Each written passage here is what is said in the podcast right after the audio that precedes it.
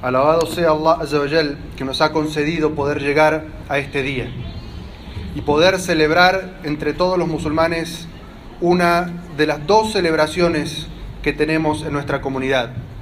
La primera celebración es después de haber ayunado el mes de Ramadán y esta nuestra segunda celebración es después de que los peregrinos han hecho la peregrinación. Alabado sea Allah Azawajal que nos ha concedido poder llegar a este día y alabarle y festejar en este día. Y sepan que el profeta Muhammad sallallahu alaihi wasallam hizo solamente una peregrinación. Y esta peregrinación se llamó la peregrinación de despedida, porque el profeta sallallahu alaihi wasallam después de que terminó esta peregrinación vivió solamente unos pocos meses y luego de eso Allah se lo llevó en su compañía. Cuando el profeta Muhammad sallallahu alaihi wasallam anunció que ese año iba a ser la peregrinación, la enorme mayoría de las personas que eran musulmanas en esa época se alistaron para hacer la peregrinación. ¿Y quién de nosotros, si no estuviera en ese momento, y el profeta sallallahu alaihi wasallam dice que va a hacer la peregrinación, no irían y acompañarían al profeta sallallahu alaihi wasallam? Juro por Allah que si el profeta estuviera vivo y dijera que va a hacer la peregrinación, cortaría la distancia que hay entre este lugar y Meca para acompañar al profeta sallallahu alaihi wasallam a hacer la peregrinación y peregrinar con él. Tanto fue así que hubo familias enteras, hombres y mujeres con niños, que dejaron toda comodidad que tenían para acompañar al profeta sallallahu alaihi wasallam en ese viaje. Estaba el profeta sallallahu alaihi wasallam montado sobre un camello y se acerca una mujer con un niño pequeño en brazos y lo levanta sobre sus manos mostrándole al profeta sallallahu alaihi wasallam y le dice, "Mensajero de Allah, ¿acaso vale para él el hajj?" Y el profeta sallallahu alaihi wasallam le dice, "Sí, para ti es la recompensa." Una madre, una mujer con un niño pequeño había dejado su lugar para sin ninguna comodidad ni aviones, ni baños, ni restaurantes, ni nada. Acompañar al profeta sallallahu alaihi wasallam a hacer la peregrinación. Así era el amor y el seguimiento de los compañeros y las compañeras del profeta sallallahu alaihi wasallam por estar al lado de él. Y en esta peregrinación, el profeta sallallahu alaihi wasallam, el día de Arafat, el día más importante del Hajj, se paró y dio un sermón en el cual resumió los conceptos de cuál es nuestro din. El legado del profeta sallallahu alaihi wasallam, a los pocos meses moriría. Pero enfrente de toda esa gente, el profeta sallallahu alaihi wasallam dijo unas palabras, las cuales vamos a recordar hoy de principio a fin, para que todos nosotros salgamos hoy de esta mezquita con un concepto general de qué es lo más importante de nuestra religión. El profeta sallallahu alaihi wasallam comenzó con estas palabras: Todas las alabanzas pertenecen a Allah. En él buscamos protección, le pedimos perdón y solamente ante él nos arrepentimos. Buscamos en Allah protección del mal que existe en nuestros propios egos y del mal que puedan generar nuestras acciones. A quien Allah guíe, nadie lo podrá desviar, pero para quien Allah haya decretado el desvío, no hay quien pueda guiarlo. Atestiguo que nada ni nadie merece ser adorado sino Allah y atestiguo que Muhammad es su siervo y mensajero. Les aconsejo que tengan temor de Allah, que realicen los ritos de adoración y que siempre comiencen haciendo el bien. Gente, escuchen con atención lo que voy a decirles, porque no sé si después de este año estaré de nuevo aquí entre ustedes.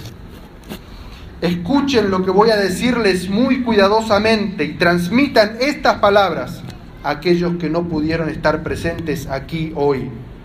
Gente, así como consideran sagrado este mes, este día y esta ciudad, de igual manera consideren sagrada la vida y la propiedad de cada musulmán siempre devuelvan aquellas cosas que le fueron confiadas y prestadas.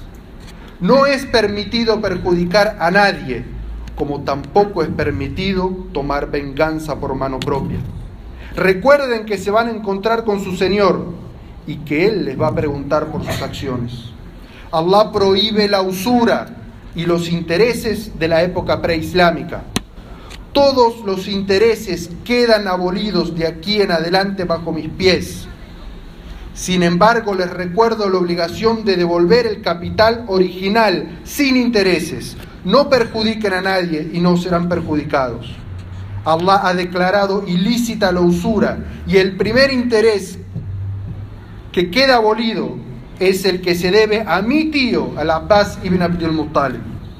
Allah prohíbe las venganzas de la época preislámica. Toda agresión queda abolida, comenzando por la venganza que reclaman por la vida de Amr ibn Rabia ibn al-Harith ibn Abdul Muttalib, que fue criado por la tribu de Saad y la tribu de Judei lo asesinó. Tengan cuidado con el shaitán. Él ha perdido toda esperanza de que vuelva la idolatría en este lugar, pero tengan cuidado de seguir su camino en los asuntos pequeños. Preserven y cuiden y guarden vuestra religión. Gente, tengan temor de Allah en el trato con la mujer, porque ciertamente la han tomado en matrimonio invocando el nombre de Allah. Ustedes tienen derechos y ellas tienen derechos también.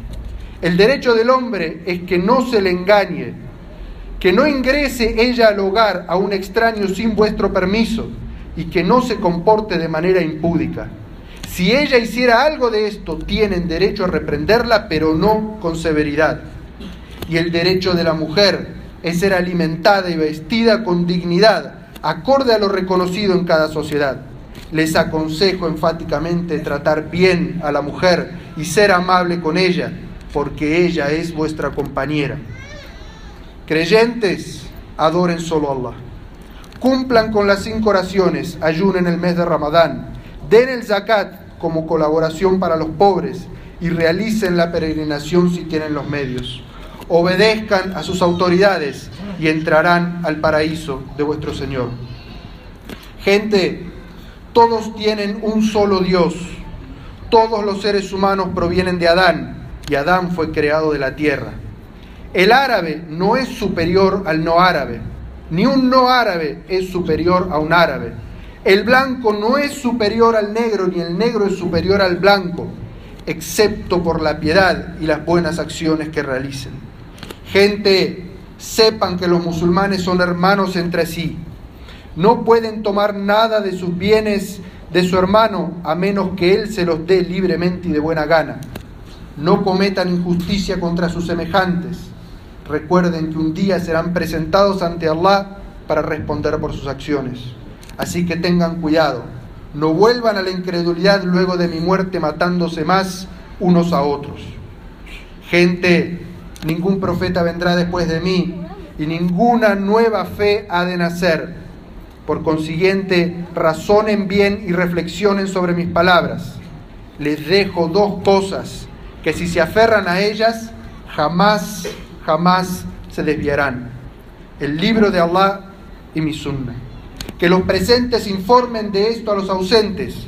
Puede ser que los últimos entiendan mejor mis palabras que aquellos que las escucharon directamente de mí.